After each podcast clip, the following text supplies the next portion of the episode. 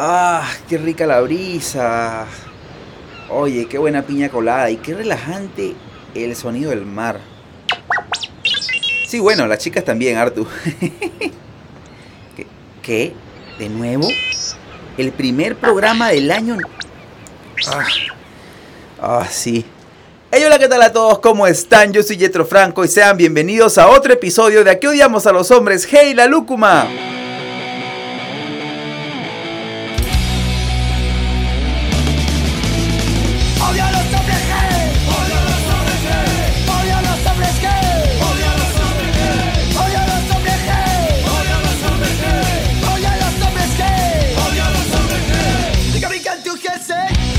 Por si no me conocen, yo soy Yetro Franco y junto a Artu los llevaremos de viaje por los momentos más increíbles de la cultura pop. Quiero decirles también que para enterarse de todo el contenido del podcast pueden seguir al Instagram AOHL Podcast. AOHL Podcast. Ese es el Instagram oficial de este grandioso y humilde espacio.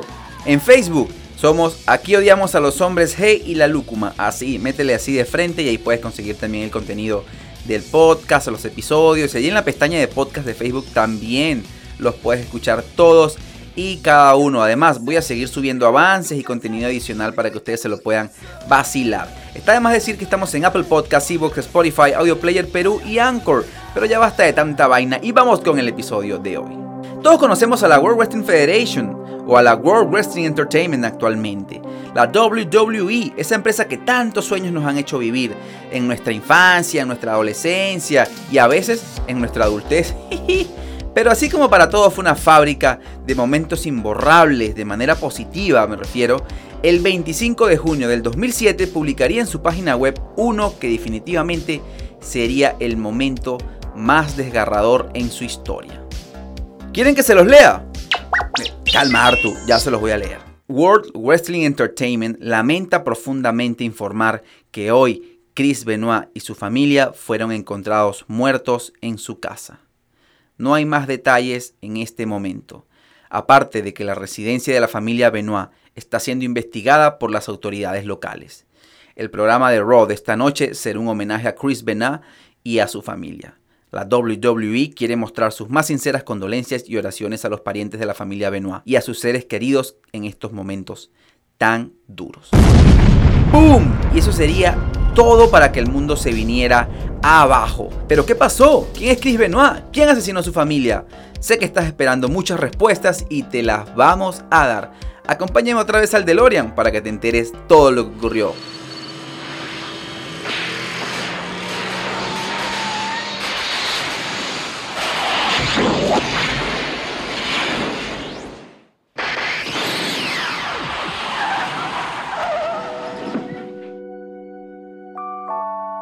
Estamos en el 21 de mayo de 1967 en Montreal, Quebec, donde acaba de nacer Christopher Michael Benoit, hijo de Michael y Margaret Benoit. De pequeño, Chris asistió a un evento de lucha libre con su abuelito y vio al Grand Dynamite Kid, un luchador acróbata espectacular. Y el pequeño Chris dijo, wow, eso quiero hacer toda mi vida. De pequeño no paraba de ver las luchas por la televisión y soñaba con estar presente, pero todavía era muy chiquito, muy niño. Poco a poco fue creciendo y aumentando sus ganas de pertenecer a este increíble mundo. La idea no podía salir de su cabeza, hasta que luego de graduarse de la high school en 1985, Benoit inició su entrenamiento como luchador profesional en la casa de entrenamiento de la familia Hart, en Alberta, Canadá, una gente que tenía toda la vida luchando y de los cuales ha salido luchadores de la talla, Owen Hart y Bret de Hitman Hart, el más grande de todos los tiempos. Así que bueno, se inscribió allí y logró graduarse eh, en esa escuela de lucha libre, haciendo su debut en la empresa Stampede Wrestling, que era, pertenecía a Stu Hart, el papá de la familia de los Hart, que obviamente eran unos capos en la lucha. El estilo de lucha fue inspirado por, obviamente, el luchador de su infancia, Dynamite Kid. Así que ya todo estaba listo para que Benoit debutara y le metiera con todo a su carrera en la lucha libre. Durante su primer ciclo en la empresa ganó el campeonato internacional en parejas de Stampede en dos ocasiones. Luego de salir de Stampede entre 1992 y 1993, viaja a Japón para continuar realizando apariciones para la New Japan Pro Wrestling, que es una de las empresas, la empresa más dura en Japón de lucha libre. Y además en esa época donde viajó por Japón, viajó por toda Asia, viajó por Latinoamérica, fue a México, conocería a su amigo Eddie Guerrero. Los dos se odiaban al inicio, los dos no se soportaban, pero luego Benoit y Eddie Guerrero se volvieron inseparables. ¿Qué los unía? El amor por la lucha libre, el hacer las cosas bien, el no exponer el negocio. El conocimiento y la técnica que tenían en sus batallas eran las mejores. Pero más adelante hablaremos de Eddie Guerrero. No olviden ese nombre. Chris Benoit logró ganar mucha fama en Japón y en los lugares donde, donde iba, pero por supuesto si vivía, comía y respiraba lucha. Quería ser el luchador más perfecto de la historia. Pero su sueño no estaba completo, aunque continuaba ganando campeonatos, ganándose el respeto. Había una compañía que le estaba rompiendo en ese momento, la World Championship Wrestling, mejor conocida como la WCW, la empresa que quería arrebatarle la hegemonía a la WWE, a la World Wrestling Entertainment. Así que Benoit realizó su primera aparición en esta empresa, en la WCW, y ahí debuta Benoit y le va muy bien. De hecho, el 16 de junio de 1992 debutó y formó un trío llamado Los Tres Amigos con Dean Malenko y su mejor amigo Eddie Guerrero. En enero del 2000 logró hacerse con el WCW World Heavyweight Championship, el campeonato, pero estuvo metidos en unos problemas de falda con Kevin Sullivan, un tipo que era muy importante en la empresa, que además era guionista y era productor. Bueno, ¿qué pasó? Benoit empezó un romance con la esposa de Kevin Sullivan, que era una luchadora que se llamaba Woman. Bueno, Kevin los descubrió y se armó todo un problemón y tuvo que salir Benoit de la WCW. Bueno, no consiguió quedarse con el título, este error le costó muy caro y se tuvo que ir de la empresa. Se fue sin cinturón, pero se fue con su nueva esposa. Justo ese mismo año cumpliría otra meta. La empresa más grande de todos los tiempos, la WWF, que ahora es la WWE, lo llamaría junto con sus dos amigos, Dean Malenko y Eddie Guerrero, sí, los tres amigos, para formar parte de sus filas. Benoit había luchado por todo el mundo, pero nunca para una empresa tan grande y exitosa como la WWE. De paso estaba entrando en una época dorada, donde había luchadores como Stone Cold, Kurt Undertaker, The Rock, que la estaban reventando, todos en el pic de su carrera. Así que Chris Benoit entró en el mejor momento para compartir escenario con los más grandes. ¿E ¿Iba a estar Chris Benoit a la altura de estos luchadores? ¿A la altura de esta empresa?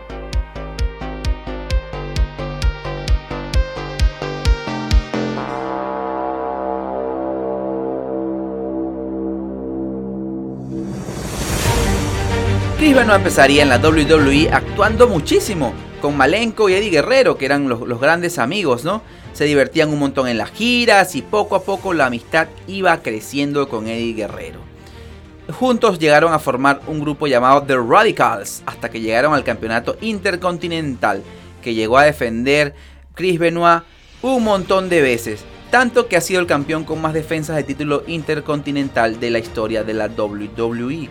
Su currículum además fue sazonado con el hecho de que Benoit se convertiría en el encargado, por orden de Shane McMahon, de hacer rendir a la roca. Y por si no lo fuera todo y por si la vida no le estuviera brillando muchísimo, el día más grande llegaría el 14 de marzo del 2004, en WrestleMania 20, realizado en New York, en el Madison Square Garden, donde con un escenario repleto, Eddie Guerrero retuvo su título y Chris Benoit se convertiría en campeón de peso completo de la WWE en ese mismo instante.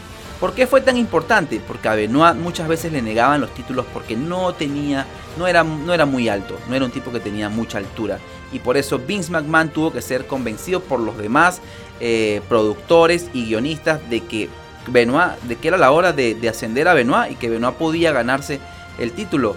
Hasta que Vince McMahon dio su brazo a torcer y no se equivocó los dos amigos que habían pasado por tantas dificultades, que habían peleado por todo el mundo, estaban siendo vitoriados en el Madison Square Garden esa misma noche. Las lágrimas corrían por las mejillas de ambos.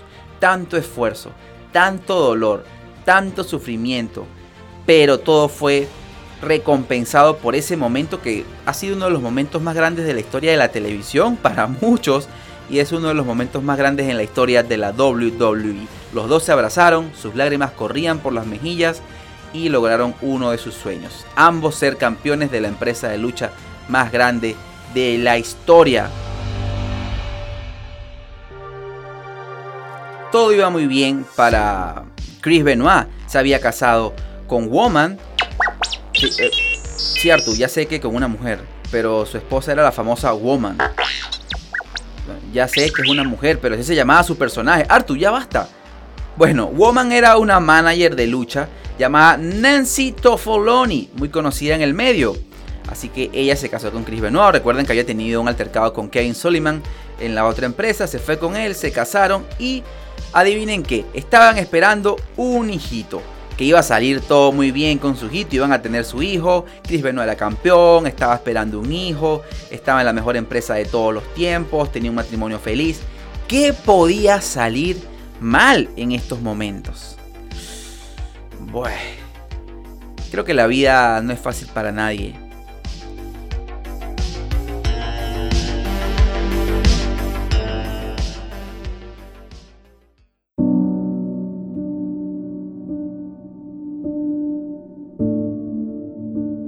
El 13 de noviembre del 2005, su amigo y compañero de batallas, Eddie Guerrero, estaba en su habitación del hotel esperando para una lucha en una de las giras tan extensas que se hacían, cuando de repente estaba en el baño y sufrió un ataque fulminante al corazón. Eddie Guerrero falleció a pesar de que su sobrino Chavo Guerrero llegó a la habitación a revivirlo, a intentar reanimarlo, pero no pudo. Latin Heat, el campeón mexicano, había fallecido de un infarto. La autopsia reveló que tenía problemas cardíacos y que el tamaño de su corazón era inmenso, era un corazón inmenso. Un año antes, Eddie había sufrido un infarto dentro del mismo cuadrilátero, luchando y totalmente en vivo. Esto fue un terrible golpe para los fanáticos de la lucha y para la WWE. Tenían a un guerrero increíble, a un atleta espectacular y a un gran campeón, y ese día se había ido. Ese mismo día Chavo Guerrero llamaría a Chris Benoit para contarle lo sucedido. Y una vez le contó por teléfono lo que sucedió, Chris Benoit pegó un grito de dolor tan fuerte que fue estremecedor fue horrible, cuenta Chavo Guerrero en una entrevista. Ese grito que, pegó Chris Benoit cuando se enteró que había muerto Eddie Guerrero, nunca lo volvería a escuchar en su vida ni en una película de terror Chavo Guerrero. La muerte de Guerrero supuso un duro golpe para Chris Benoit. Quienes lo conocieron más de cerca aseguraron que el comportamiento de Benoit cambió de la noche a la mañana y de forma muy drástica. Comenzó a escribir varias cartas alusivas a Eddie Guerrero en su diario, llegaba tarde a casa, desaparecía sin avisar, su familia lo veía llorando a cada, a cada momento, estaba totalmente ido, deprimido.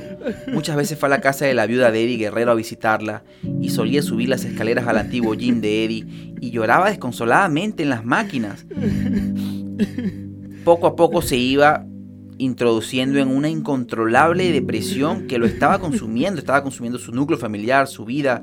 Benoit se puso paranoico y tenía ataques de pánico constantemente.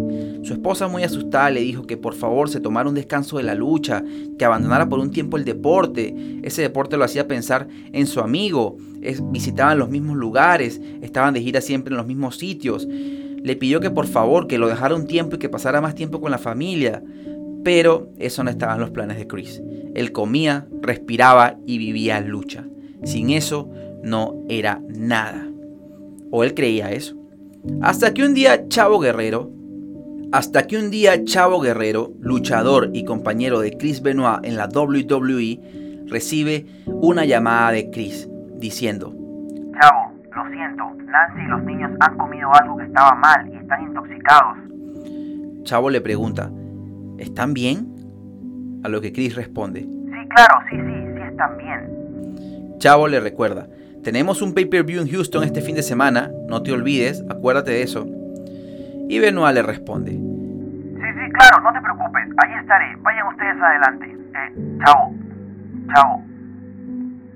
Sí, sí, Chris, dime. Te amo, hombre. Te amo. De verdad te amo. Chavo se quedó sorprendido y le dice, ¿pasó algo, Chris? Chris le responde, mm, no, no, tranquilo, solo estoy cansado. Chavo Guerrero se quedaría con la duda preguntándose, ¿qué llamada más extraña? ¿What the fuck? ¿Qué está pasando acá con, con Benoit?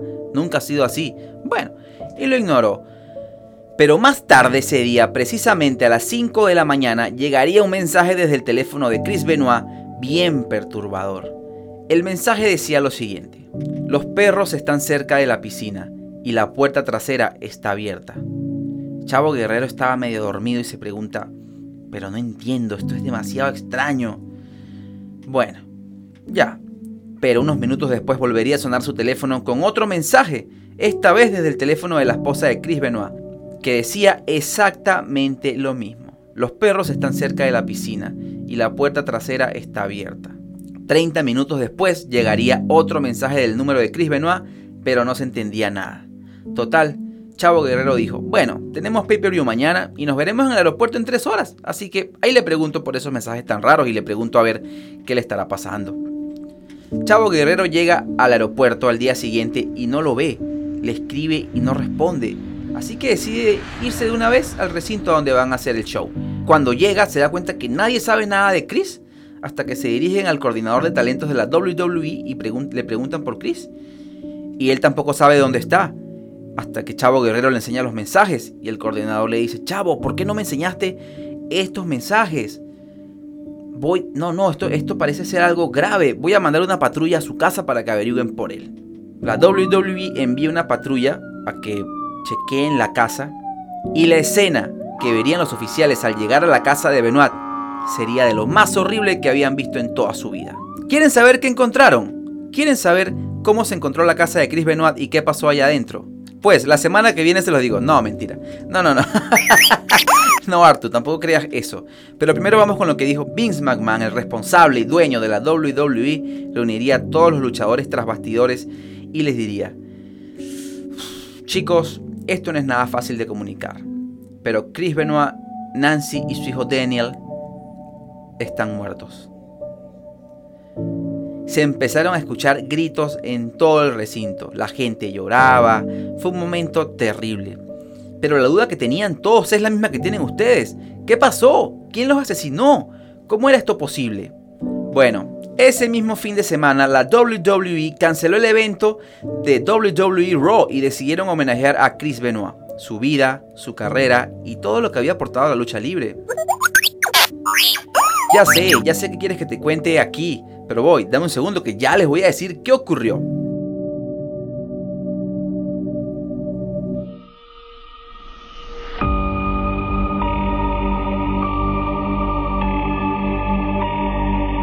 Todo ocurriría un 22 de junio del 2007. La policía llegaría a la casa y encontraría tres cuerpos. ¿Pero tres cuerpos de quién?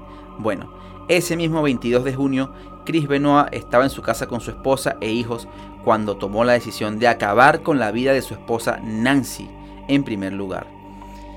¿En dónde? En una oficina del primer piso de la casa familiar. La mujer tenía los brazos atados y su cuerpo envuelto en una toalla. Asimismo, junto a ella había una Biblia.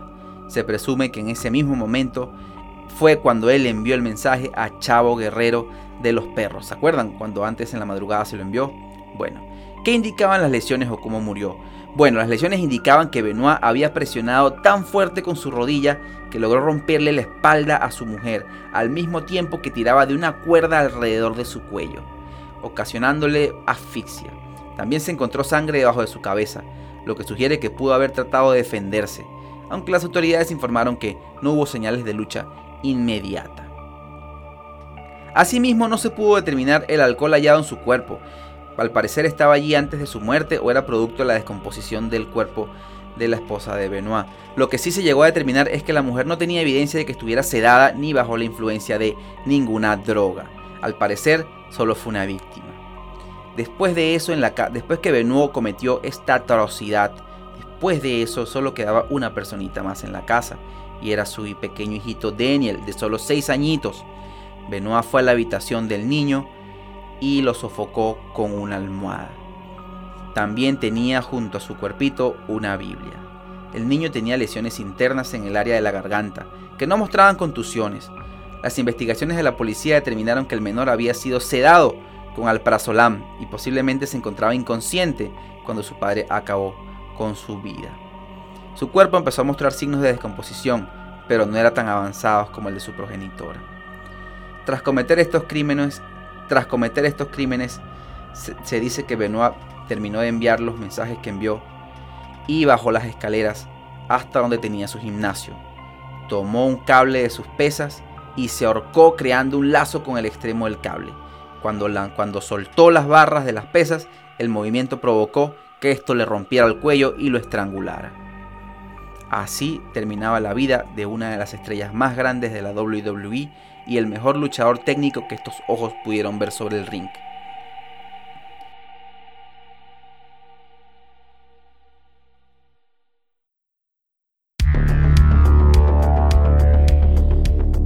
La policía reportaría todo lo sucedido a la WWE, que inmediatamente borraron todos los datos y archivos y todo lo que tuviera que ver con Chris Benoit. Retiraron todo el merchandising, toda la publicidad, aparición en videojuegos, todo y ofrecieron unas disculpas por el especial realizado por la empresa en homenaje a su carrera. Chris Benoit a sol de hoy no existe para la WWE y nunca existió. Pero ¿qué llevó a Benoit a realizar estos atroces homicidios? ¿Por qué este hombre que parecía tan sano, un atleta tan increíble, hizo esta locura? Hay muchas teorías, pero las autopsias realizadas luego arrojaron unos datos escalofriantes. Chris Benoit, debido a los golpes y contusiones en la cabeza, tenía el cerebro de un anciano de Alzheimer de 85 años. Dicen que según estos daños lo hicieron cometer estos aberrantes hechos. Mm, no sé. Bueno, pero todo no termina ahí, porque el luchador también en la autopsia se pudo evidenciar que tenía el corazón inmenso, gigante, por lo que los doctores llegaron a la conclusión que esto tenía que ver con un alto consumo de painkillers o calmantes y un alto consumo de esteroides. Cuando el público se enteró de todos los hechos y de toda la evidencia y de todo lo que estaba pasando en el caso de Chris Benoit, la WWE registró los peores ratings de su historia. La audiencia no quería saber nada de la lucha libre, no quería saber nada de estos luchadores que consumían esteroides y que cometían estas atrocidades. La WWE no creyó nunca en los estudios realizados a Chris Benoit Vince McMahon no los aprobó y nunca los admitió como evidencia de nada. Comentó en una entrevista que si Benoit, tuviera el cerebro de un hombre de 85 años con Alzheimer, no pudiera hacer todo lo que el atleta hacía. Además, ¿quién se iba a mover así encima de un ring? Es más, ni siquiera pudiera ir al aeropuerto. ¿Cómo va a tener el cerebro de un hombre de 85 años? No tiene sentido.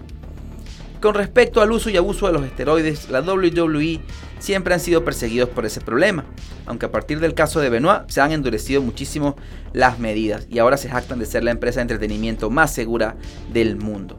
Pero por si no fuera poco, hay demasiadas hipótesis alrededor del caso de Chris Benoit.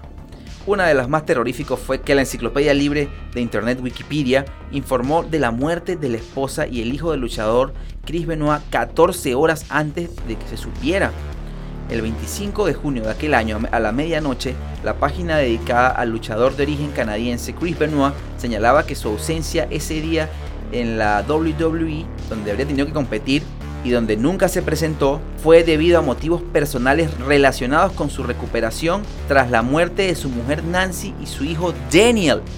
Pero ¿cómo llegó esto ahí si nadie lo sabía? Si esto solo estaba pasando en la casa de Chris Benoit.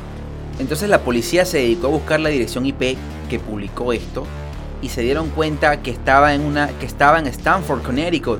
¿Y cómo iba a saber una persona en Stanford, Connecticut, que Nancy y David habían muerto en, Fayetteville, en Georgia, a más de mil kilómetros de distancia?